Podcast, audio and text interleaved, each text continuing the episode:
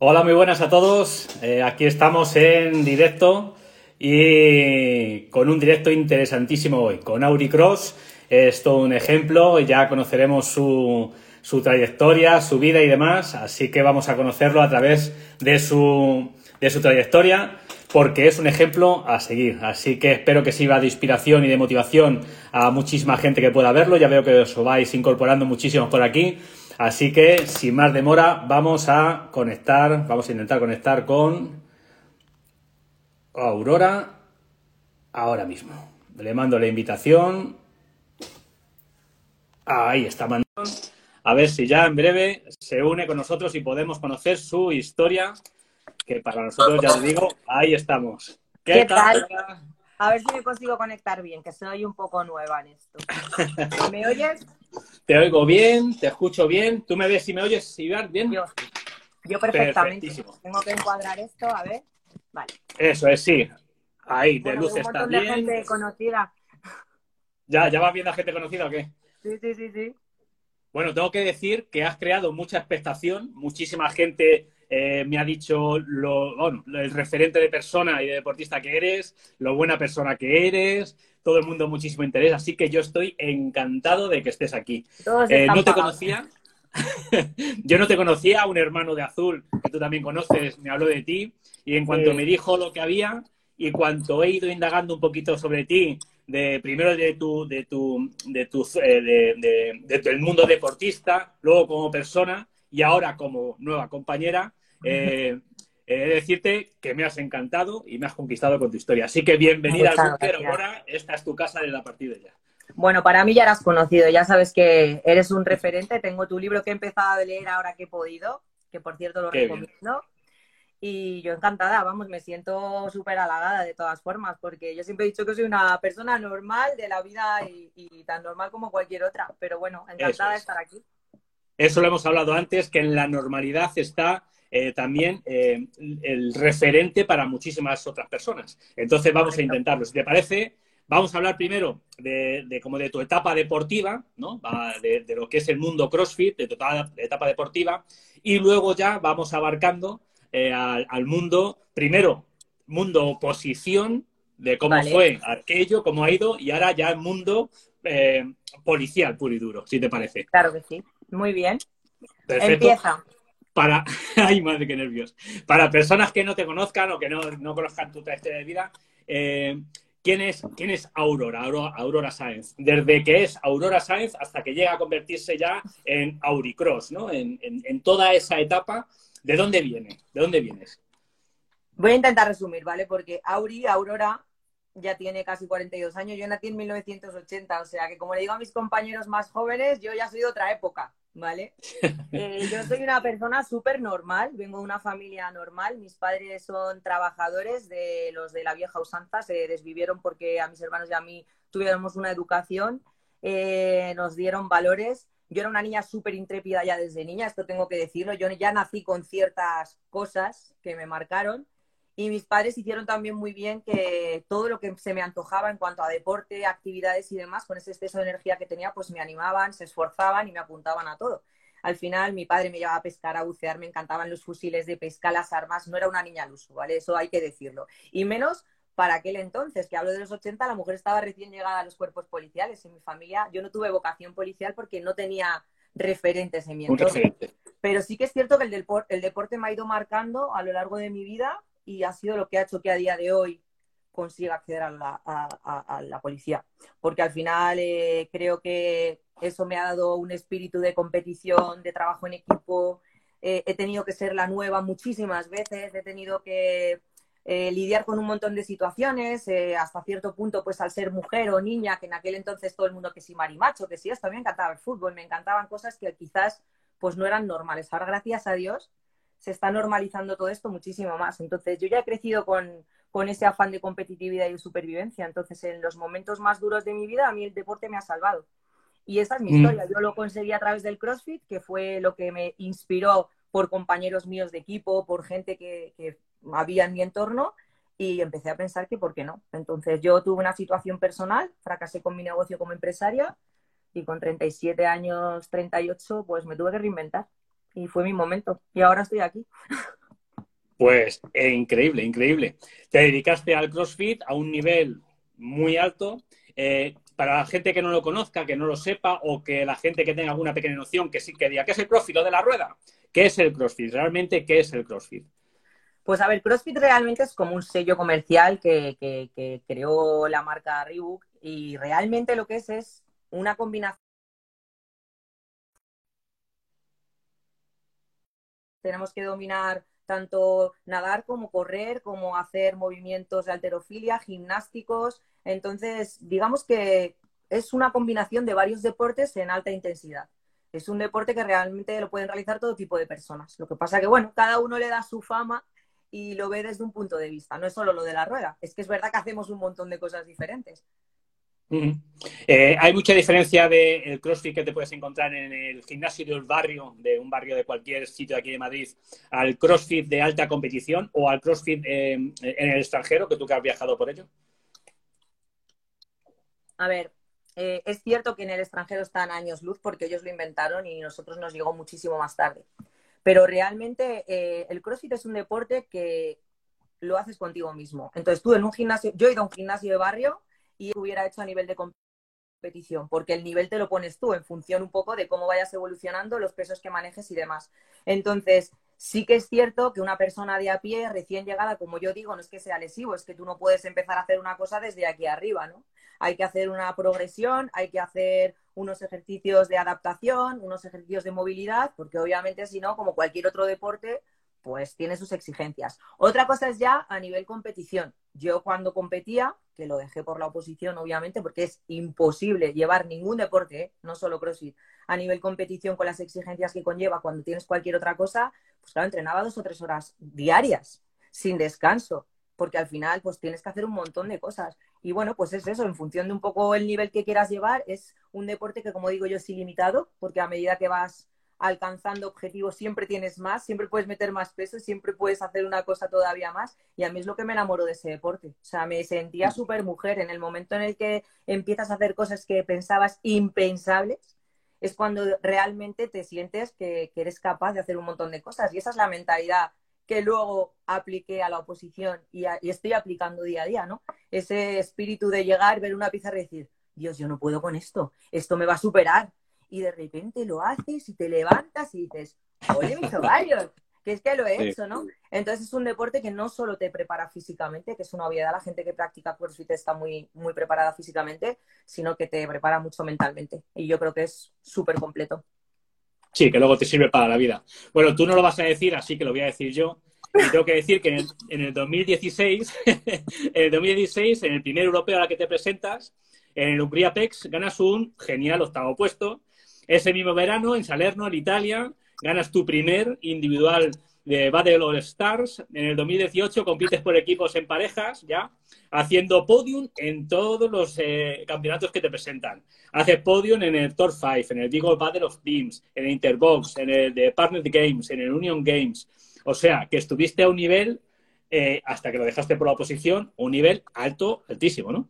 Bueno, a ver, ha evolucionado tanto el CrossFit en estos cuatro años que me he retirado que ahora mismo no, no llego ni a la suela de nadie. Es verdad que tuve la gran suerte de ser de las primeras mujeres que empezaba en este deporte, con encima el plus de que soy mayor de 35, que en CrossFit se compite por edades y obviamente es más accesible o más fácil. No me voy a quitar mérito, pero es verdad que, lo tuve más fácil porque hay menos mujeres de mi edad que, que decidan competir. Y luego hay una cosa muy buena y es que en equipos si eres inteligente como lo fui yo, en los equipos normalmente son más hombres y hay una mujer o dos. Entonces, claro, mujeres fuertes no hay tantas, pero hombres potentes, oye, yo tenía un equipazo, todos funcionarios, bomberos, policía municipal, eh, tenía un súper equipazo. Entonces, obviamente eso, pues con chicos tan potentes, pues es más fácil ganar, pero sí. Has dicho, que lo disfruté mucho. Has dicho que fuiste una de las primeras mujeres, o sea, de, de apuntarte y demás. Esto fue eh, un punto de inflexión? ¿Era un deporte típico de hombres y te costó entrar? ¿O al contrario? ¿O la inclusión fue sencilla? ¿O cómo fue el tema eso de la inclusión de la mujer en un deporte a lo mejor típico de hombres o demás, no? Ese tema ya sabía que iba a salir. Pero, a ver, yo la verdad que lo de igualdad nunca lo utilizo porque yo me, yo me siento una privilegiada porque en todos los mundos o ámbitos en los que he tenido más hombres, más presencia de hombres que de mujeres, siempre he tenido muy buena acogida, porque entiendo que cuando las personas dan lo mejor de sí y se esfuerzan, al final todo el mundo acepta a las personas que luchan por lo suyo. Entonces, sí es cierto que en aquel entonces yo recuerdo que lo pasaba hasta mal porque mi cuerpo cambió muchísimo, tal. Fue el, punto de inflexión por primera vez en la vida de tener una total aceptación sobre mi físico y sobre, sobre mi forma de vida, porque hasta entonces me causaba cierta vergüenza, que si parecía un marido, siempre me había creado cierta, no me, no me sentía del todo a gusto. Y como veía tanta aceptación de la gente y había tantas chicas que me preguntaban, que se animaban, oye, ¿y qué haces? ¿Y cómo lo consigues? Yo qué sé, yo me sentía como un referente. Y empecé a sentirme muy fuerte en ese sentido. Empecé a decir, es que esto es lo que me gusta. Y si yo hago este deporte en iguales condiciones que un hombre y levanto peso y como y me alimento con estas características, obviamente voy a desarrollar masa muscular, no voy a tener un cuerpo de bailarina. Y entonces, pues te das cuenta de que obviamente con nuestras salvedades, porque pasa como en la oposición, no sé si al final entrará este tema, pero las mujeres, por mucho que hagamos lo mismo, tenemos diferentes capacidades. Nuestros pesos en CrossFit, que tenemos dos rangos de trabajo, o sea, nos miden por nuestra, nuestra edad, ¿vale? Vamos por decenas de años y por si somos hombres o mujeres. Entonces, dentro de equipos y todo, las mujeres llevamos un peso y los hombres llevan otro peso y llevamos una edad. Entonces, al final sí que es un pequeño, una pequeña diferencia que, que, tenemos, pero al final hacemos lo mismo. Eso es. Lo has dicho también, el, cambio de, tu, de, tu, físico, cómo fue cambiando el físico, porque es algo que también, cuando he dicho que te iba a entrevistar, pues familiares, amigos y demás, también, eh, sobre todo eh, mujeres, pues me lo decían, ¿no? Eh, ¿Cómo fue ese cambio, no? No sé a qué, a qué edad empezaste o cómo cambiaste, si en tu entorno hubo apoyo, porque claro, eh, eh, me imagino que tu físico cambió notablemente y si tuviste mucho, mucho jaleo con ese tema, ¿no? Mucha discriminación o, mucha, o algo que se metía contigo, vamos. Pues a ver, la mayor discriminación no la he sufrido ya de adulta porque cuando eres adulto y vives ciertas cosas, las cosas te aprenden a dar igual y le das más importancia a tu felicidad que a la de otros, eso ya te lo digo. Yo CrossFit lo empecé con 33 años ya, ya había vivido muchas cosas. Entonces, por ejemplo, cuando era más jovencita, en mi adolescencia, que sí que tuve otros temas que quizás me afectaron a nivel, a todos los niveles, ahí fue cuando me dediqué a deportes de lucha, pelea, MMA y demás. Mi cuerpo ahí ha sufrido la transformación, porque al final yo siempre digo que tu cuerpo se transforma en el deporte que realizas. La época que bailaba tenía más cuerpo de bailarina, la época. Entonces, esto es así. Y sí que es cierto que todavía existe eh, cierto rechazo o yo he llegado a escuchar muchas cosas eh, sentada en un sitio de es un tío, es una tía, muchas cosas que realmente son desacertadas, pero es que gente desacertada hay en todas partes. En todos lados. Entonces yo pienso que al final eh, es una realidad que cada vez hay más mujeres que, que, tienen un físico musculado. Ya no se nos. Yo nunca me he sentido mal desde hace muchísimo tiempo, porque al contrario, pienso que si la gente supiera el esfuerzo la dedicación que hay detrás de un cuerpo trabajado. O sea, es muy fácil decir, joder, lo que se toma esta, lo que se pone esta, tal. Es muy fácil. Pero el que me conoce y me ha visto levantarme a deshoras, entrenar, no saltarme la dieta, eh, sabe el esfuerzo que hay detrás de este físico, guste o no guste. Y eso es por encima de todo lo que te tiene que primar, que tú seas feliz. Eso sí. Mm. Eh, hiciste baile moderno en la Escuela Internacional de Lanza, como has, como dicho que te dije hasta el baile también, full contact, MMA, boxeo. Estás informado después de, practicar esas cosas, ¿por qué? Porque conociendo ahora mismo tu carácter, tu forma de ser, tu mentalidad y demás, eh, me da a mí que hubiese sido igual de buena y hubiese despuntado igual en MMA, en boxeo, en punto de contact, incluso bailando, donde quise querido. ¿Por qué CrossFit? Y qué, o sea, ¿o qué te aportó el CrossFit en ese momento que no te aportó lo, en, lo demás? La mentalidad yo fui, bueno, me voy a tirar un pegote aquí, pero es verdad que soy una persona que cuando me dedico a algo, sea lo que sea, lo hago con todo el amor y con toda la pasión del mundo. Entonces eso no puede salir mal. Entonces es verdad que en los deportes siempre he despuntado. Y pues se me daba bien todo, pero también piensa que cuando eres joven, yo en mi adolescencia, a los 18, 19 que peleaba y era bastante buena, sí que hay ciertas cosas de la lucha que yo no gestionaba bien, porque mi cabeza no tenía quizás la capacidad que tiene ahora de entender la violencia o tal. A mí a lo mejor me pegaban y me fastidiaba. Hoy día me peleo, hago suelo, me peleo alguna vez con algún compañero y me lo tomo con bromas y me hacen daño, me río o le digo, oye, mira, tal. Entonces yo creo que era simplemente el momento. CrossFit me llegó ya en una edad en la que realmente me apetecía un montón conocer un deporte que me enganchara de verdad y simplemente yo creo que fue eso, la edad y el momento, nada más. Y dices ahora que tienes pensado, te he oído decir que tienes pensado después ya de cuando acabe ya el mundo, o sea, cuando ya tengas la plaza firmada y demás, que quieres volver a la competición. Bueno, a ver, esto no es que yo quiera volver, porque de hecho yo estos cuatro años me he venido a menos y me siento una porquería. Pero obviamente, como todos los años les iba diciendo a mis compañeros, cuando saque la oposición vuelvo, cuando saque, pues ya desde que la saqué el año pasado he tenido ofertas, de momento en individual tengo que verme, ya he pasado de categoría, yo ya voy a Master más 40, o sea que dentro de lo que cabe voy con las mías, pero sí tengo alguna oferta pendiente de volver con equipos. No sé si lo haré o no, yo creo que no me moriré sin volver a competir, lo llevo en la sangre. Qué pica eso. Sí, claro, para, los que no, sabemos, las, las, categorías que hay, ¿tú entrarías ya en, qué rango? De Mayores de 40, de 40 a 50. Que no va por peso, va por edades, entiendo. Exacto, exacto. Ni por, ni por peso ni por estatura. CrossFit, como al final, es, yo siempre he dicho que la gente lo ve como es un deporte de fuerza tal. Es el deporte más justo que yo he encontrado en mi vida. Porque efectivamente, a lo mejor tú eres muy buena en fuerza. Yo, en mi caso, mi, mi, fuerte es la fuerza.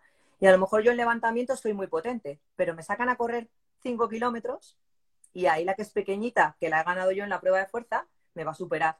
Entonces, es justo por eso. O luego hay una en gimnásticos que ha sido gimnasta y hace unas dominadas que te mueres y yo voy como una vaca colgada. Entonces, eh, al final, como hacen pruebas que complementan todo, es la suma de todas las pruebas, se hace una media ponderada y así quedas en posición. Entonces da igual que yo sea más grande que la otra persona. Al final se trata un poco de equidad más que de igualdad, ¿no?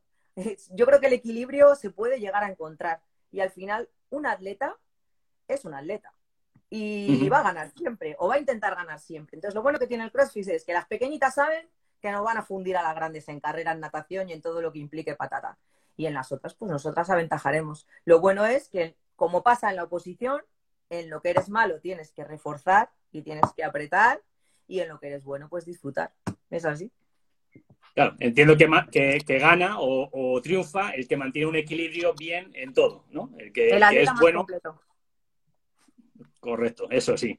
Y bueno, y para ir a contracorriente, decides a tus 42 años eh, opositar a un cuerpo policial, la policía. Eh, esa... a los 38, pero sí, he entrado con 41 al cuerpo. ¿Con 41? Sí. Vale. Bueno, igual me da, casi, me da igual. Entonces, pero esa decisión que fue, ¿fue algo eh, por impulso, fue algo o fue algo muy meditado? Bueno, yo no he meditado nunca mucho en mi vida por mi personalidad, soy bastante impulsiva. Eh, es algo que me, que me rondaba por dentro. Por el CrossFit precisamente, yo con mi empresa lo pasé bastante mal porque me, fue muy bien un tiempo, pero cuando empecé a tener que lidiar con una serie de cosas, como muchísima gente que me escuchará y me conozca, todos hemos vivido situaciones laborales, económicas y demás en las que nos hemos visto pues en una situación muy complicada. Y yo lo de policía lo tenía ahí porque efectivamente mis compañeros eran casi todos eh, bomberos, policías, y yo siempre les envidiaba y hubo un momento que yo decía, joder, macho, qué guay tener un trabajo que te exija estar en forma física, porque al final tienes una excusa perfecta, porque la propia profesión lo lleva intrínseco. Tú te tienes que entrenar y tienes que vivir entrenado y encima gestionas tu tiempo genial. Y yo soy aquí la pringada que trabaja de lunes a domingo, que me levanto a deshoras, que no llego a fin de mes. Entonces, yo sentía que había una pequeña diferencia entre ellos y yo.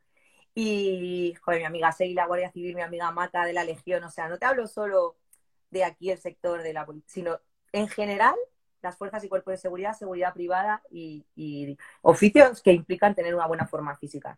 Entonces, cuando dio la casualidad de que tuve que cerrar mi negocio, tenía yo pues de 37 para 38 años, me vi en la nada y me tuve que reinventar. O sea, es verdad que yo no soy una persona que tenga miedo a nada por mi personalidad, pero me acojoné. O sea, ese momento de mi vida fue duro porque además tienes que afrontar deudas, mi familia, mis padres no viven aquí, tampoco me ha gustado nunca ser una carga para nadie. Y entonces se dio la casualidad de que justo habían quitado la edad poco antes, habían traído la academia a Madrid, pedían el inglés, el acceso a la universidad que lo tenía, y digo, esta es la mía. O sea, es que si no lo hago ahora, Además estaba en un momento que no sabía si ser madre, si no ser madre, o sea, un momento como un poco existencial complicado. Y tiré para adelante. Obviamente, pues ha sido duro y he tenido que renunciar a muchísimas cosas, pero a día de hoy es lo mejor que he hecho en la vida, o sea, sin duda. Pues mira, dos preguntas que se me ocurren ahí. La primera es, ¿por qué policía? Ya, ya se ha nombrado que estaba el cuerpo de las Fuerzas Armadas, el Ejército, Guardia Civil, Policía Nacional, tal, no sé qué. ¿Por qué policía y no bombero, por ejemplo? También no hubiese sido también una buena, una buena opción. ¿Por qué, ¿Por qué policía? ¿Qué valores crees tú o, te, o, te, orientaron más hacia policía que no hacia las Fuerzas Armadas o, o bombero, por ejemplo? Pues la verdad que pregunté a mis allegados casi todos me veían en todas, porque sabían que en lo que me metiera lo, iba a ir a por ello a saco. Pero en ese sentido sí que no me gusta estar influenciada por nadie, porque sí tengo una personalidad muy fuerte en el sentido de que cuando elijo algo me gusta saber lo que elijo. Bombero me hubiera encantado, pero es una obviedad que yo he vivido por todas las etapas del deporte y a los 40 años ya no te sientes tan, tan capaz de tantas cosas eh, en cuanto me empecé un poco a adentrar en el tema de policía municipal, policía local, descubrí que era totalmente lo mío. Yo siempre he trabajado cara al público, me encantan los seres humanos, soy súper sociable y en cuanto empecé a leer un poco sobre el tema y demás, sabía que al final el policía de proximidad, la patrulla de calle, eh, el que tuvieras que hacer todo tipo de cosas, porque al final yo soy una persona muy inquieta, con muchas inquietudes, me gusta mucho ayudar, he trabajado en sanidad, me gusta pues todo eso, me parecía que daba más con mi personalidad. Policía Nacional también me llamaba mucho la atención, pero el proceso selectivo es muy diferente. Sinceramente pensé que la edad podría ser una interrupción, no lo tenía tan claro, que cumpliera los requisitos igual, y sinceramente es que cuando lo descubrí, pues lo tuve súper claro. Es que no lo dudé, la verdad. No lo dudé. Ya ahí está en el glorioso cuerpo de la Policía Municipal de Madrid y yo orgullosísimo de tener una compañera como tú, ya te lo digo. Eh, ¿Qué aportó el CrossFit a, a, la oposición? Ya no me refiero tanto físicamente, que a lo mejor es una obviedad, sino a todo, a todo el, a, todo el conjunto de la oposición, todo lo que se mueve, a qué aportó, porque has estado antes hablando de valores, esfuerzo, frustración y demás, ¿no? Porque tampoco a lo mejor lo vas a decir tú, pero ya lo digo yo, que ocupaste el cuarto puesto de las físicas en, toda, en toda la oposición. Y quedé empatada con otro chico, creo que cuarta, quinta, así estuvimos los dos ahí a la par. Eh. Pues, a ver, eh, obviamente, eh, si no hubiera sido por el CrossFit y por los ocho años o siete años que me pude dedicar a ello, yo no hubiera conseguido ese puesto y yo estaba fuera de plaza. Yo en temario no soy ninguna lumbreras, las cosas como son. Estudié muchísimo, pero estaba, creo que la 498 de 300 plazas en temario. Yo sabía que el día que me dieran la oportunidad de ir a las físicas las iba a reventar.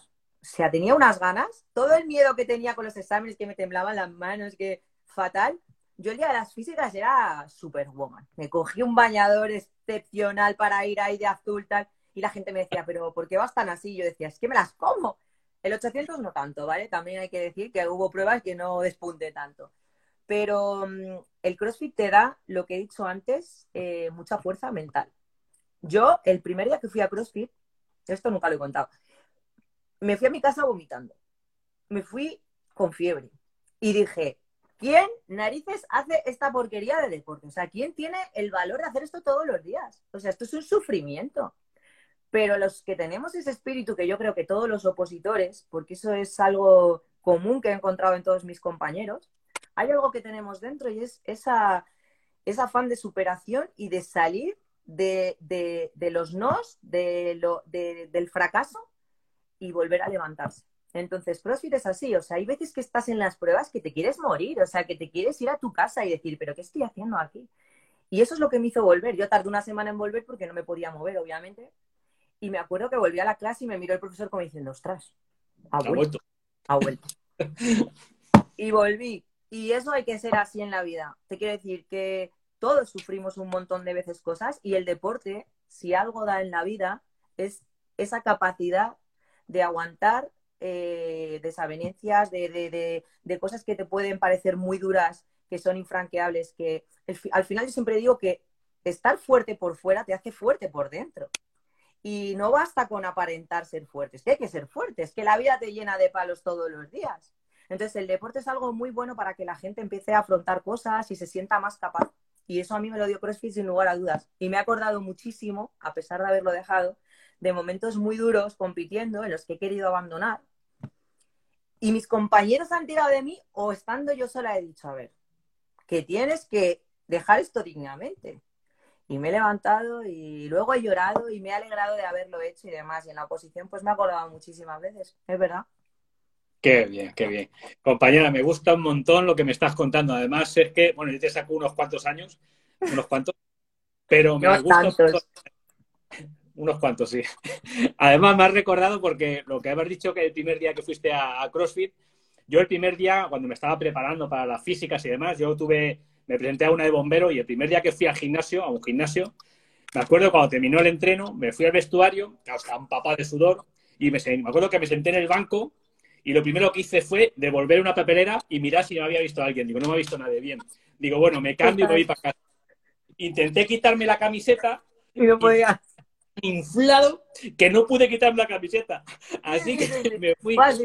Sí, sí, sí. Me fui a casa empapado, mojado. Y no podías ni tocarte. Y yo decía, pero, ¿pero esto qué es? Digo, me duelen músculos que no vean ni que existen. Y escucha, y encima es que hice una prueba súper mediocre, porque es que no hice nada. Pero sí, sí. sí.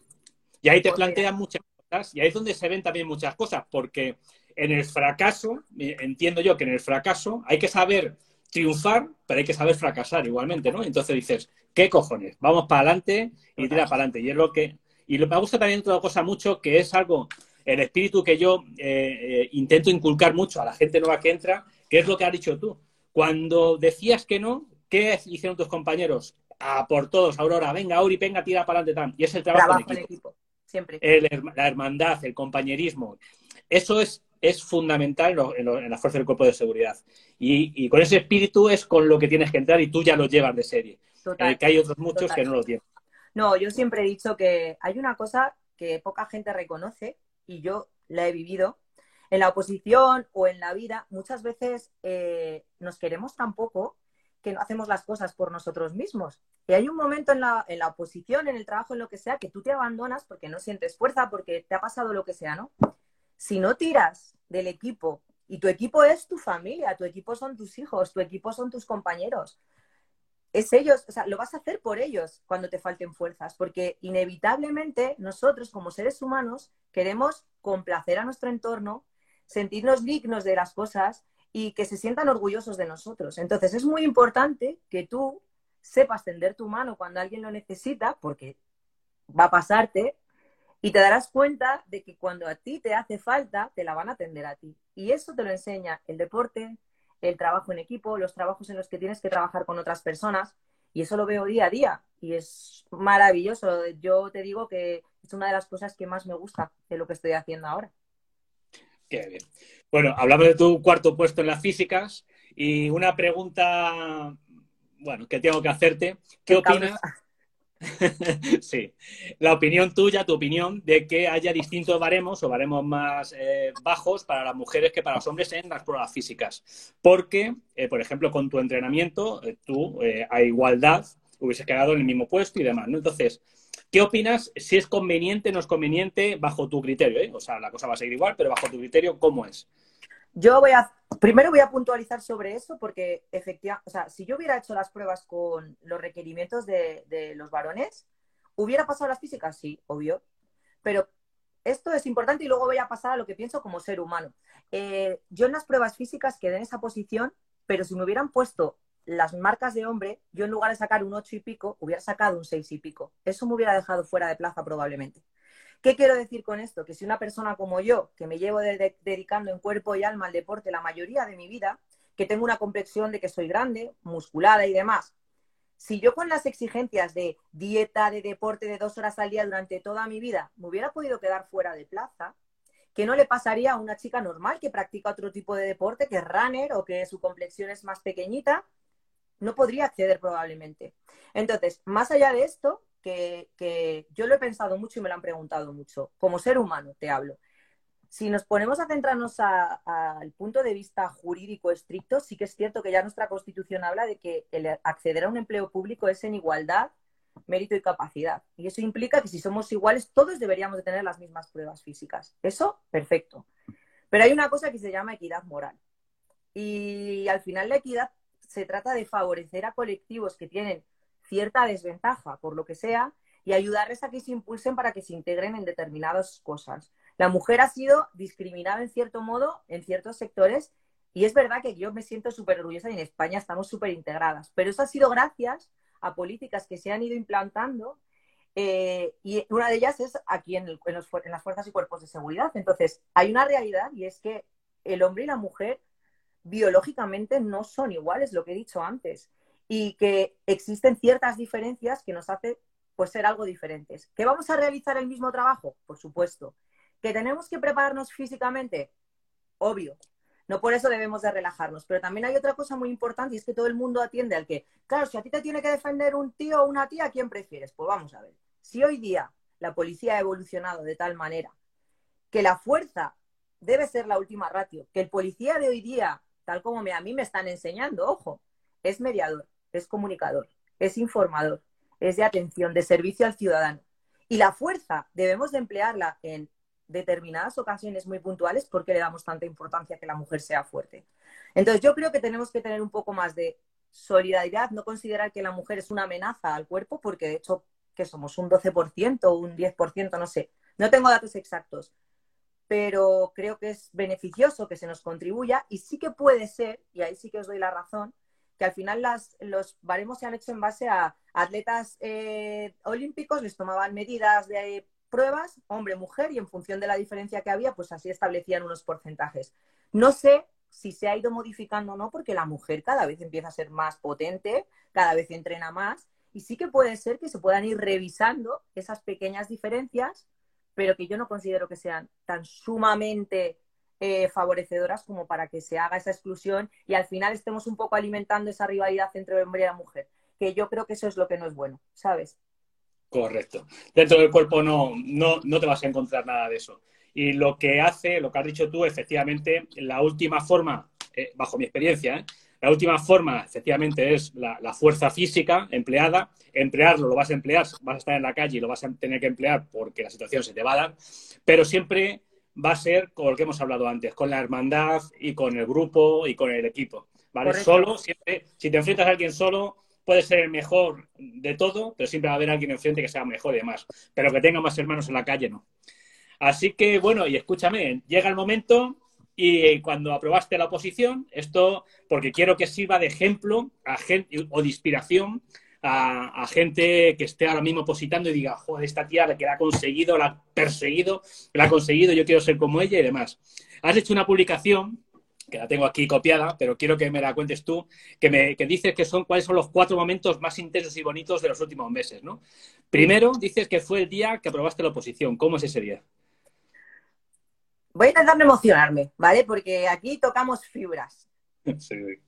El día que apruebas la oposición, yo, a mí me coincidió, como te he dicho, yo tengo un hermano en Estados Unidos, mis padres viven en el sur y mi hermana vive aquí conmigo, pero estamos un poco separados eh, físicamente, ¿no?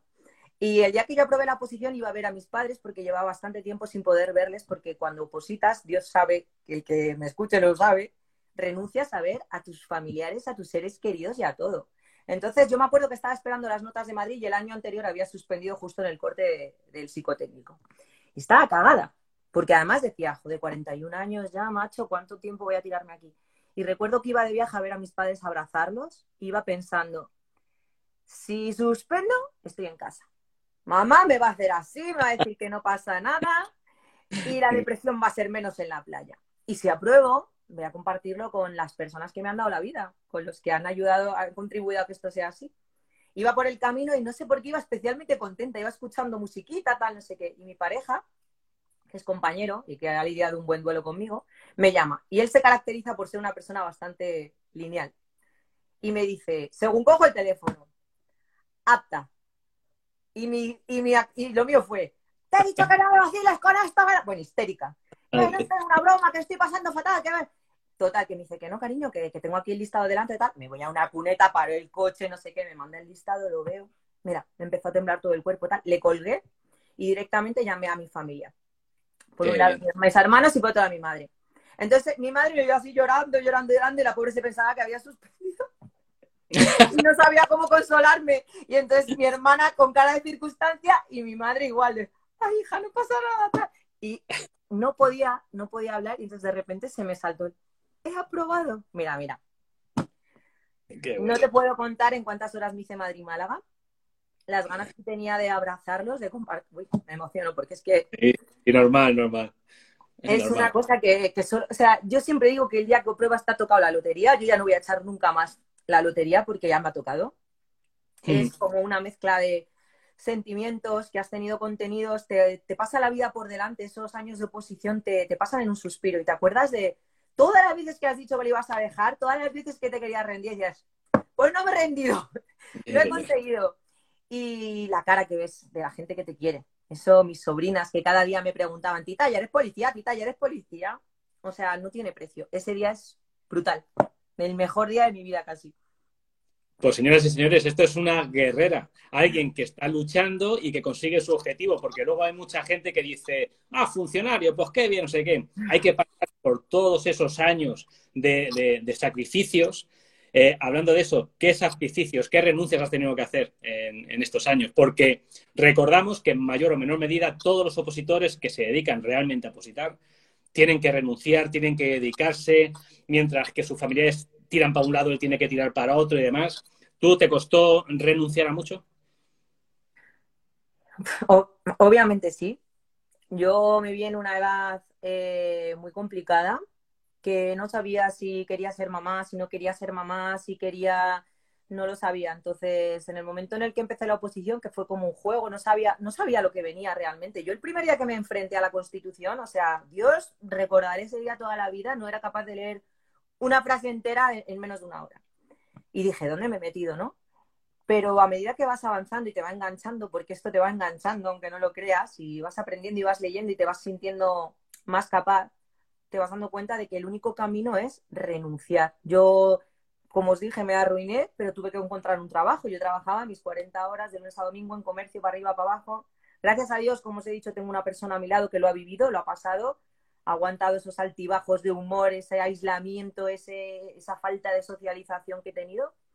Y lo más duro de todo, lo que te he dicho antes, pues perderte momentos pues con los tuyos, con gente a la que no ves, pues no ir a unas navidades o no ir a un cumpleaños o yo que tengo unas sobrinas que las he criado, pues no verlas crecer o he ido a la función de mi sobrina Mica que hacía muchísimo tiempo que por exámenes no había podido ir a verla y he ido como pues con toda ilusión del mundo y muchas veces pues sientes que te estás perdiendo cosas maravillosas de tu gente, de tus amigos y sientes que te estás aislando del mundo. Ha habido muchos momentos de soledad en los que me sentía una incomprendida y se pasa muy mal, pero todo eso, a los que se han quedado todavía y mis amigos que lo han vivido, les digo desde el conocimiento que sin lugar a dudas que lo pasen porque tiene su compensación, sí o sí.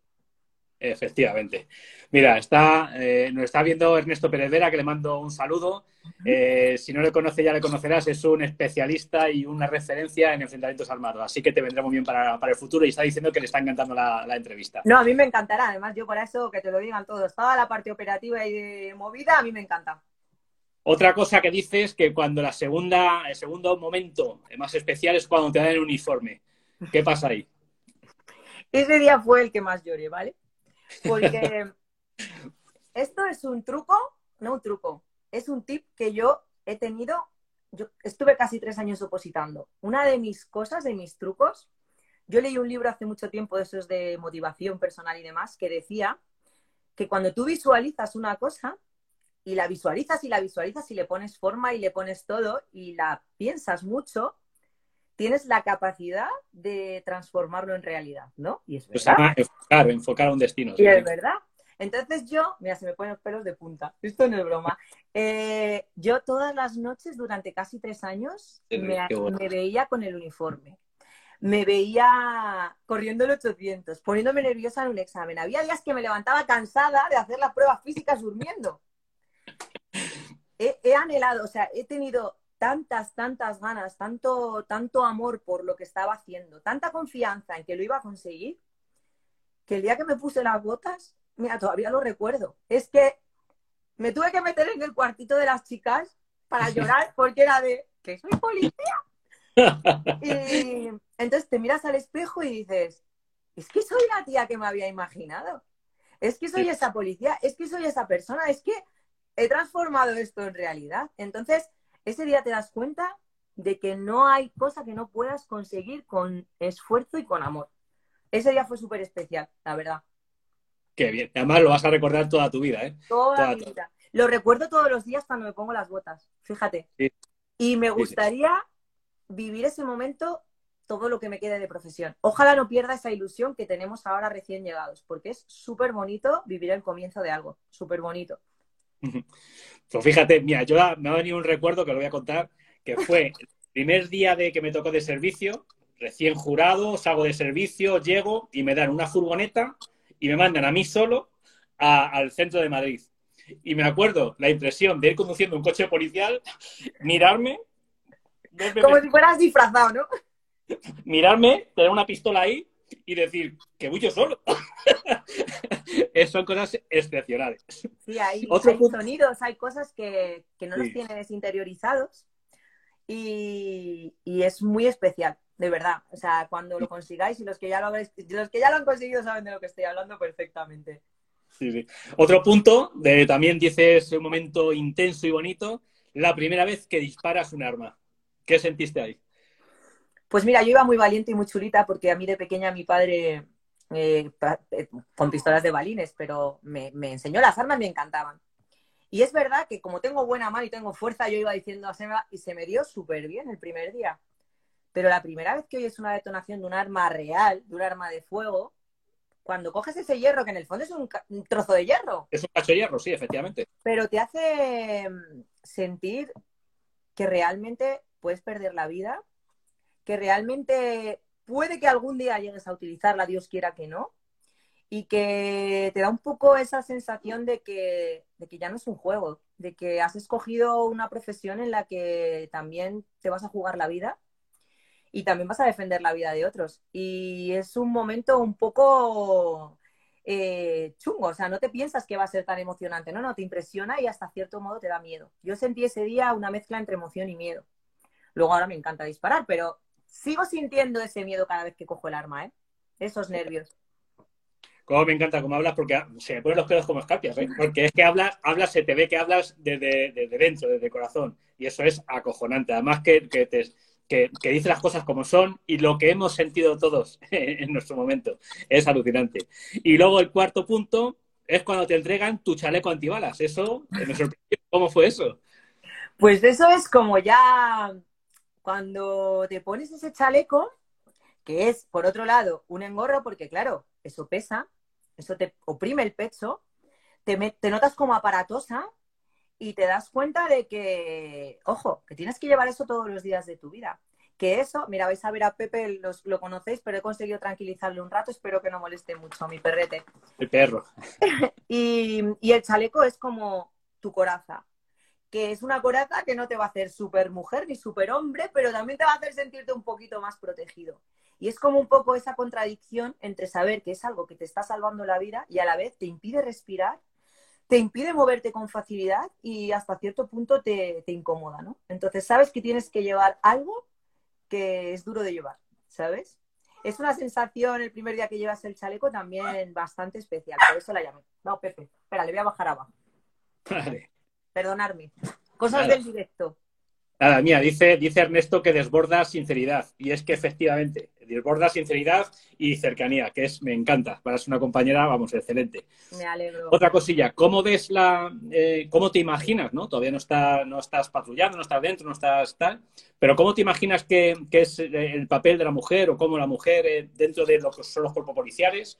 Eh, ¿O cómo te imaginas que va a ser tu papel dentro del cuerpo policial? Si a lo mejor eh, tu físico va a jugar un hándicap o al contrario va a ser algo eh, positivo, ya no digo solamente en la calle, sino con el resto de compañeros. Sí, a ver, mentiría si dijera que, que yo no me siento súper, súper aceptada y bien acogida por parte de mis compañeros. Hablo de mí, no sé las demás mujeres, que seguro que también. Yo pienso que aquí, ya más allá de que seamos hombres o mujeres, eh, yo lo que sí que veo que he entrado con bastante gente es que todos tenemos una personalidad y un perfil. Y para unas cosas seremos buenos, para otras seremos menos buenos y eso es lo que tenemos que explotar. A mí la gente me dice que me ve en unidades más cañeras o lo que sea, cállate. Pero no lo sé. Me afronto a un mundo nuevo en el que voy con la mente súper abierta. No sé si voy a ser feliz patrullando con mi compañero en un barrio X, si voy a querer ir a las UCES como siempre anhelé y soñé, no lo sé. Lo dejo ahí un poco. Sí que es verdad que mi personalidad hace que, que me codee con gente quizás más cañera y ya lo veremos, no lo sé. Bueno, yo ya, ya hablé contigo, ya lo poco que he hablado contigo, yo lo primero que te he aconsejado es que al principio, al principio patrulles, porque conocer el patrullaje es fundamental para cualquier otra función que quiera hacer dentro del mundo policial. El patrullero es eh, la base de, de, todo. Entonces, conocer el patrullaje, el patrullaje te va a dar muchas tablas en todo y luego te va a permitir conocer ciertos ciertos ciertos grupos, pues como puede ser las UCES, pues genial, allí hay excelentes profesionales. Excelentes profesionales, la verdad. Estoy muy contenta. Sí, muy buena labor. Mm. Pero vamos, ya te digo que el patrullaje es lo básico, pero bueno, por tu perfil te echarán la caña segurísimo. Pero bueno, yo empezaría por el patrullaje. Eh, más cosillas. Eh, eh, volviendo al principio, ¿qué es lo mejor, lo mejor que, que te ha dado a ti el CrossFit?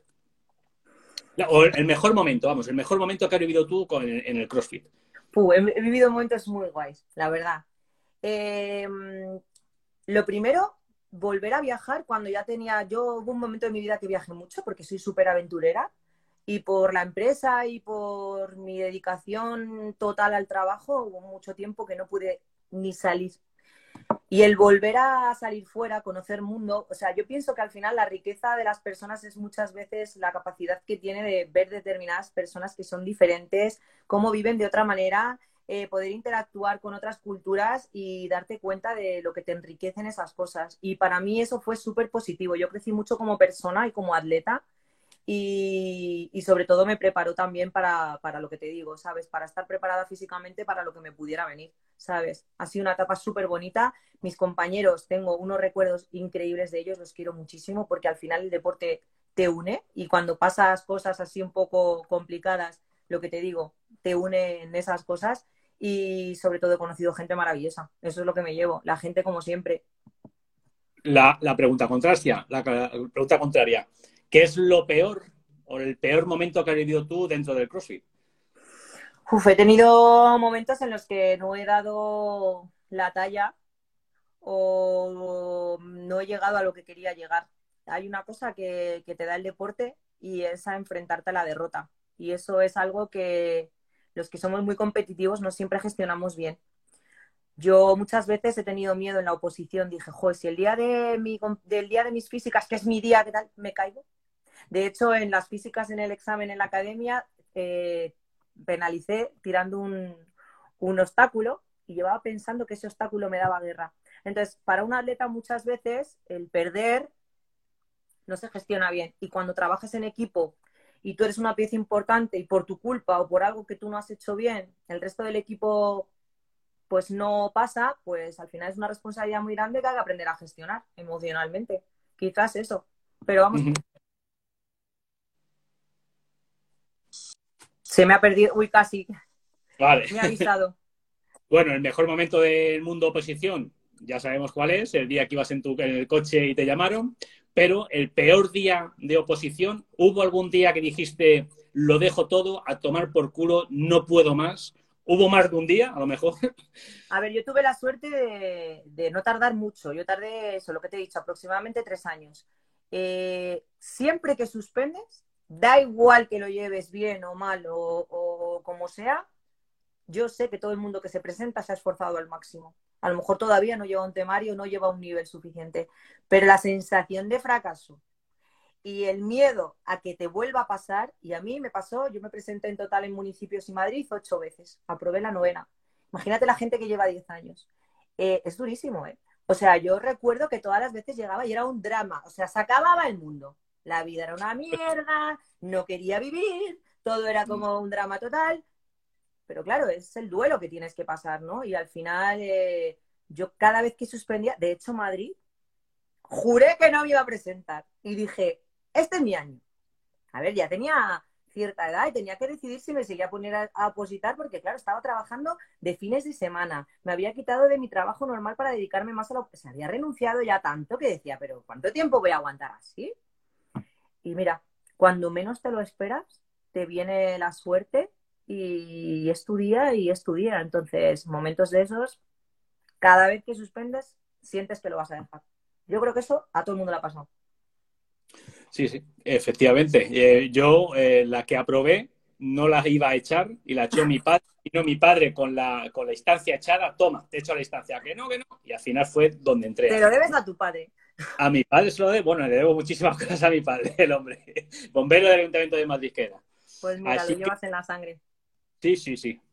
Una persona, voy a dedicarme más, una mujer ya pues de unos 40 eh, y que quiera empezar CrossFit, ¿es aconsejable, no es aconsejable? ¿O qué la aconsejas o qué, qué la dices que haga?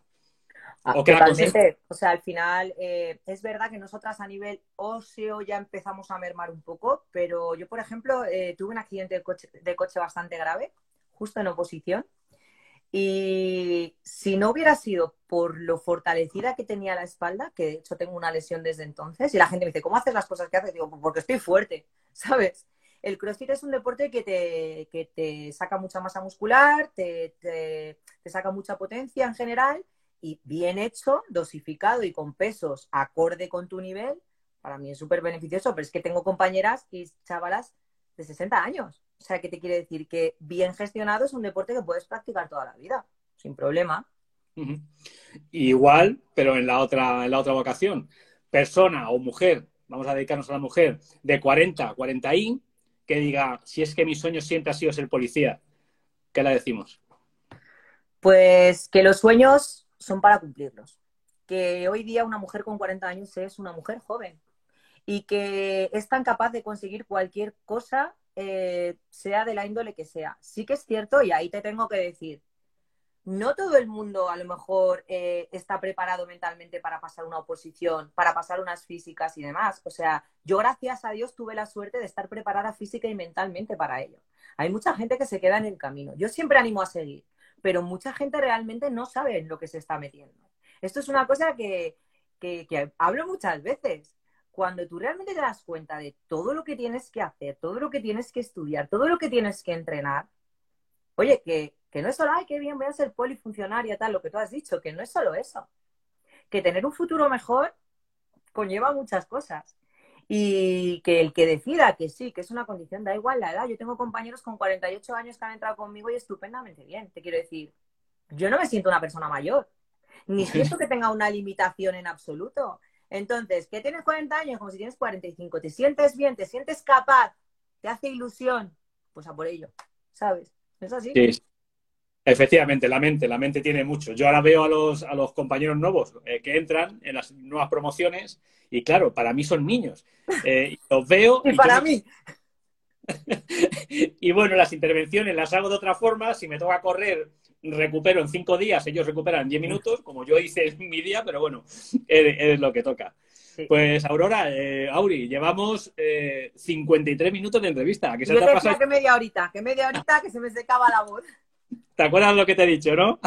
Así que eh, ya para terminar, eh, algunas palabras que quiera decir a, sí, sí, sí. a alguien, alguna cosa No que sé quién se ha quedado hasta el final, pero tengo que dar un, eh, bueno, por supuesto a mi familia y a mis seres queridos, que los quiero un montón darle. Pero es que si no, saludo primero a todos los compañeros de la promoción 53, pero en especial a mis chicos de la 13A, de la sección 13. Para mí son hermanos ya, compañeros. No tenemos nada que ver, o sea, somos cada uno de nuestro padre y nuestra madre, una edad, un tal, no sé qué, cada uno de un municipio diferente y algunos no los voy a volver a ver más porque son de otros municipios y nos separamos en este camino.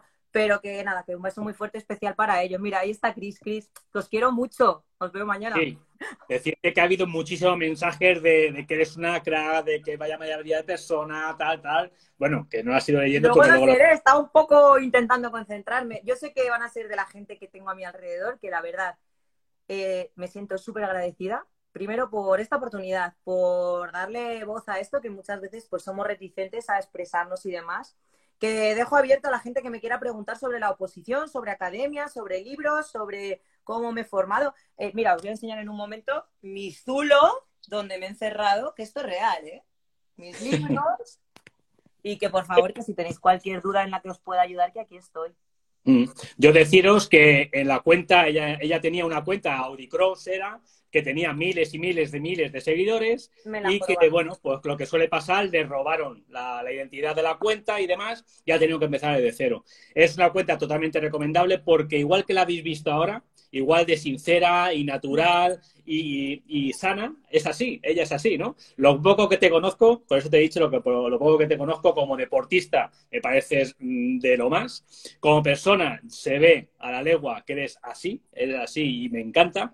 Y como compañera, me encanta tener a alguien tan, tan, tan llana y, tan buena compañera como tú, que tiene unos valores eh, fundamentales para esto. ¿Vale? Porque me quema muchísimo ver a nuevos, eh, como lo hay, a nuevos opositores, nueva gente que entra, que entra con otra mentalidad completamente diferente. Yo intento, con las charlas, que me conozca lo sabe, a las charlas y, que doy y demás, que no, que no, que aquí lo único que tenemos bueno es eh, que vamos todos a, que somos todos un equipo, vamos. Y si no sienten la hermandad, va a estar fuera del equipo. Y es muy triste estar fuera. A ver, yo tengo que decir que eso nos lo vamos a encontrar en la vida en todas partes. Yo tengo la suerte de que mis padres me educaron así. Siempre he sido, nunca he faltado al trabajo, no, no me estoy tirando pegos. Me encanta que demostrar lo que valgo y me gusta rodearme de gente buena. Y te digo una cosa, cuando te rodeas de gente buena solo te pasan cosas buenas. Y ojalá, ya te digo, que Dios me conserve esta ilusión porque no os imagináis las ganas con la que entramos todos, que estamos deseando aplicar todo lo que nos están enseñando que entramos una generación muy diferente de gente de todas partes, porque desde que quitaron la edad y tal, tenemos ingenieros, tenemos amas de casa, tenemos mamis, tenemos de todo, y que ojalá podamos aprender de vosotros todo, todo, todo lo que podamos y que vamos con una ilusión increíble. Así que muchísimas gracias por la acogida y por todo el cariño que tengo siempre. La verdad, tengo mucha suerte. Mira, eh, yo es, es, yo con todos los años que llevo, yo lo que intento es transmitir eh, la, la, ilusión que yo aún tengo. Y te digo, tendrás intervenciones buenas, tendrás intervenciones malas, tendrás intervenciones muy malas, pero lo que se te va a quedar para el cuerpo, lo que se te va a quedar siempre dentro es dos cosas. Una, cuando estés jodida en una intervención y vengan tus hermanos a darlo todo por ti, yo lo he sentido en mis carnes y es increíble. Y la segunda, y es, es muy, muy agobiante, cuando oyes a un compañero por la emisora que está pidiendo ayuda. Vas corriendo, corriendo, corriendo, corriendo y por más que corra parece que nunca llegas. Y cuando llegas te comes la intervención. Entonces, eso es lo más grande que tenemos, no lo olvidéis nunca y, yo sé que tú ya lo llevas dentro, así que yo estoy encantado. Eh, Auri, me ha encantado la entrevista, de a verdad. Mí también, de verdad, te doy las gracias. Espero que no sea la única. Por cierto, tengo tu libro para que me lo firmes que a todos mis compis os lo recomiendo porque cuando lo abrí, o sea, se me saltaban las lágrimas porque ya nos sentimos policías, aunque todavía, todavía no podemos cantar victoria. Y os lo recomiendo a todo el mundo porque es un libro chachi. Emociones, es un libro de emociones, efectivamente. Sí, sí, sí, Pues nada, estamos en contacto. Quiero mandar un beso a todos, como he dicho. Mira, Rack, está todo el mundo por ahí. Pues nada, que muchas gracias por estar ahí. Y lo que necesitéis, aquí estaremos. El vídeo queda colgado para que la gente que no lo ha visto lo pueda ver, así que muchísimas Mi madre que creo que no ha sabido conectarse y lo querrá ver, le enseñaré. vale, de todas formas ya te, lo mandaré la captura para que se lo mandes también a ella. así que te agradezco muchísimo que hayas accedido y te agradezco muchísimo eh, ser como eres y estoy orgulloso y contento de contarte como una nueva hermana y compañera. Muchas gracias, de verdad. Un abrazo a todos muy fuerte y a todos animaros a que sigáis y no desistáis, que se consigue. Un beso muy fuerte a todos. Hasta luego. Hasta luego. Hasta luego a todos.